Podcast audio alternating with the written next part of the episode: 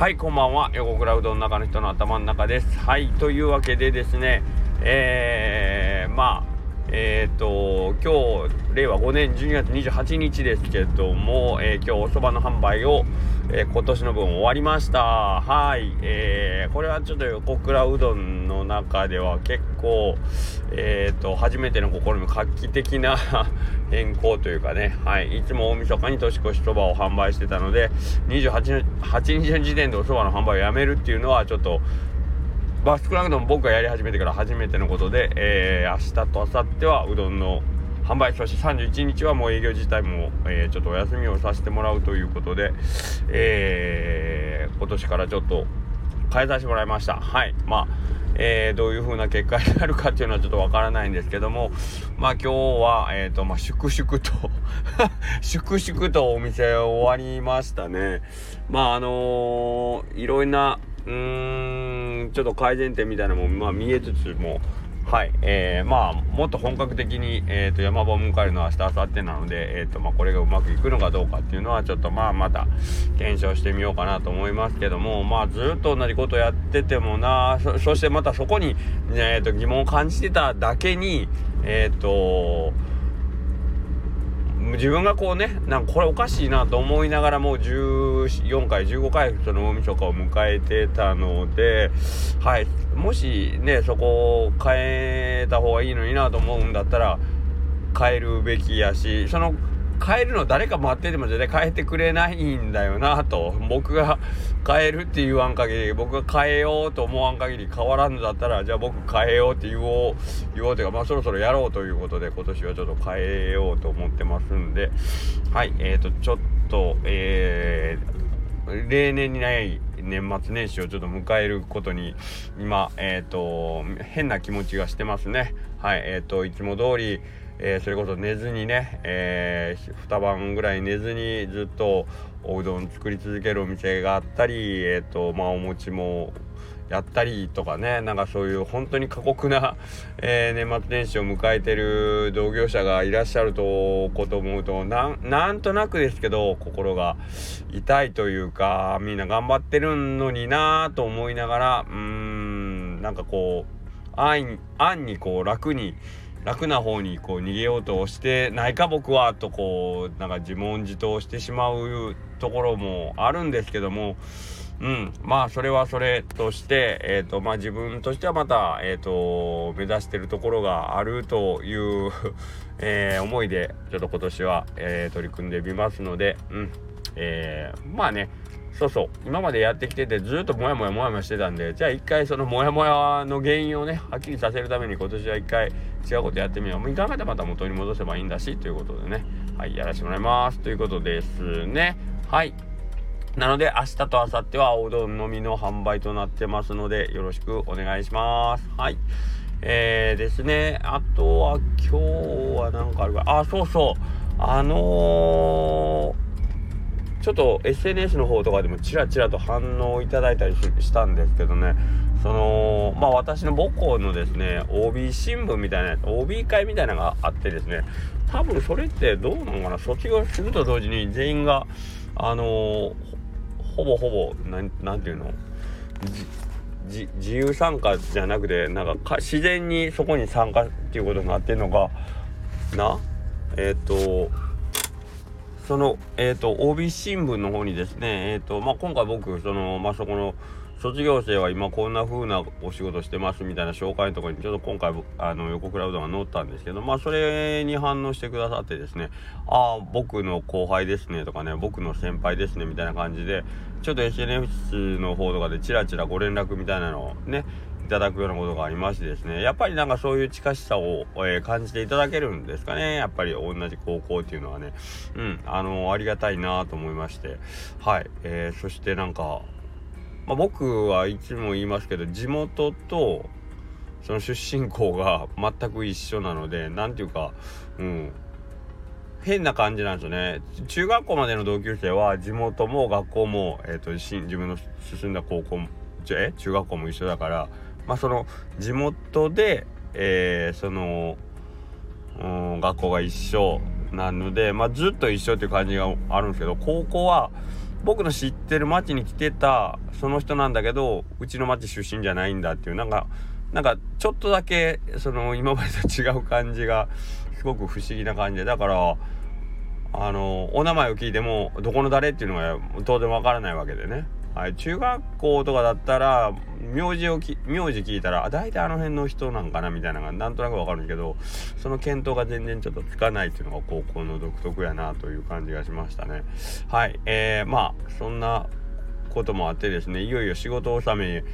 なんでしょうね。えっ、ー、とまあ今日も仕事が最後終わったなという雰囲気のえっ、ー、と団体さんみたいなのがこうちょろちょろ来てくれたんですけどまあうちそれこそ平素木曜日お休みなのでですね多分いつもうちをご利用されてるお仕事の人っていうのは木曜休みやからっていうことで多分お酒になられてるんじゃないかなという感じでいつも来てる仕事の人たちは来なかった来てあそうそうそうお会いしなかったんですよね。そう。で午前中も本当にうんとお客さんの動きが全然なくってあやっぱりいつも平日で急に木曜日明けてもな。まああの店内で告知はしてたんですよ営業日についてはずっともう1ヶ月以上前から。あのー、ここの28日の木曜日はおそばの最終日でそれで木曜なんですけど営業するんですと書いてるけどまあ見ないよね。うん見ないよね。こっちが声かけていかねかんなとか。やっぱりこう痛感しましたね。えー、っとでやっぱり体で覚えてるようなことやから木曜日となったら多分木曜日はここに行こうって多分みんな体の中に刻まれてると思うんですよ。だからうん。あのー、うちが相手よが相手前がもうその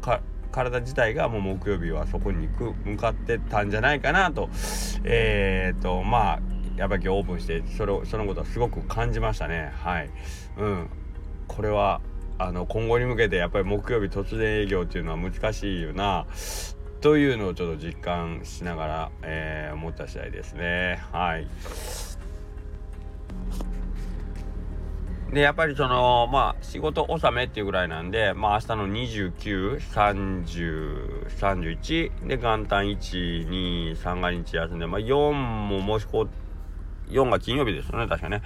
違う違う違う、4が木曜日か。木曜日、まあ、今4日ぐらいまで休むっていうのがなんかちょっとあれなのかな。でも今年は5が金曜日で、そこを休みにすると、6、7、8の3連休でもう、まあまあの長い休みになったりするんですけど、えっと、まあ今日仕事納めって言うて、今日で終わる方って多分そういう結構ロングで取れるような方なんじゃないかなと思うんですけど、結構その、暦通りね、お休み取れるような方なん。じゃないかなと思うん。ですけど、やっぱこういう、まあゴールデンウィークとかもそうですけど、えっ、ー、と、偏りは結構ね、えー、極力なく僕ら暮らしたいですよね。うん、あのー、今日までも、えっ、ー、と、言うたら平日なん。だけど、えっ、と、どことなくだん。だん。年末感っていうのはやっぱり出てきてるので、お店の中のこう人の動きっていうのはだんだんだんだん大きくなっていってきててまあ明日ぐらいからちょっとピークぐらいになっていくんでしょうけどうん。なかなかねこういうあのー、めちゃくちゃ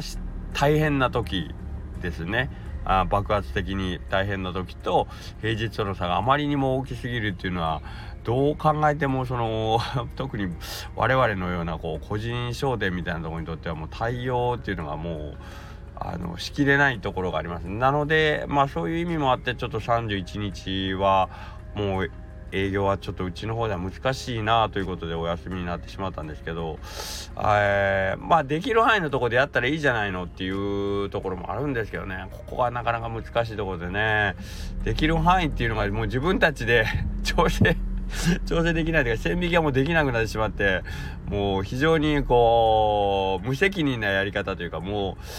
もうこれ線引きできないで 休みますみたいな感じになっちゃったんですよね。はい。なので、えっ、ー、と、普段作っ、ね、作ってるおうどんの数が一気に10倍とかになってしまうとやっぱりそれをこう賄うだけの備品であったり材料であったりで当然生産能力もそうなんですけど、えーと、そういうのがあの年に1回のために例えば備品をそこで揃えるとかをしないといけないわけなんですよね僕らの場合。はい。えー、でそれが終わったらまた1年間使わないような道具みたいなのが出てきたりしててですね。えー、で1年に1回しか使わないんでまああのー、そんなになんていうの？うんとつどつどあのー、買い替えたりメンテナンスをしたりしないといけないほど使い込むわけじゃないんですけどそれでも買った以上買って使った以上いつかはなんかこうもうこれ これもう使えへんやろぐらいの感じに傷んできたりするんですけどそれを次買い替えるとなった時に1年に1回しか使うんやろこれってなったらやっぱりもうこれ買うのはなって買ってまでせんでもとかねいうことになっちゃうんですよね。まあ、うん、もっと言うとうちはそういう備品でいうその機械ですよね。例えば生命の機械。普段はもう動かさ動かすことのないその製麺機を1年に1回動かすためにえー、もう一回整備し直して、えー、まあ逆に言うといつも使ってる方が例えばベルトであったりとか、まあ、ゴムゴム系とかシリとかっていうとやっぱりあの使わないと傷んだり弱ったりするたり劣化進むようなので、うん、やっぱり使ってないっていうのはまたねそのダメージを早めちゃうんですよね。なので非常に効率が悪くてで直すとなったらまたね大きい売り上げが取れる割には出ていくお金も大きいぞみたいなね。うんということになるのでちょっとなかなかなーっていうところがあったりしたんですよね。はい。なのでちょっとえー、まあさっきのおそばの話もそうなんですけどおそばまあ今日ぐらいの数だったらえーと、いつもの数のまあ34倍ぐらいだったら、まあ、なんとかいつも通りの作り方で対応できるっていうことで、えーとまあ、遜色ないいつも通りの商品が提供できるんですけどこれがまあ10倍とかになってしまうともう製法自体をさっき言った製麺機みたいなのを使っていつもとは違うやり方でいつもより不慣れな方法で うどうどんやそばを作ったりすることになるんで、はい。まあ、不慣れっていうのもできるんですけど、けど、まあ、もしその、えー、っと、製法がベストだと思うんだったら、普段からその方製法をするんですけど、それを普段しないってことは、まあ僕の中ではあんまりそんなにいい状態のおうどんがちょっと今んとこはね、うん、作れないなと思ってるやり方なので、うん、やっぱりそれを、せっかく来てくれたお客さんのに届ける。しかも1年に1回だけうち。1年に1回しかそこその時にできたうどんしか召し上がらないお客さんになんか提供するのもな。すごく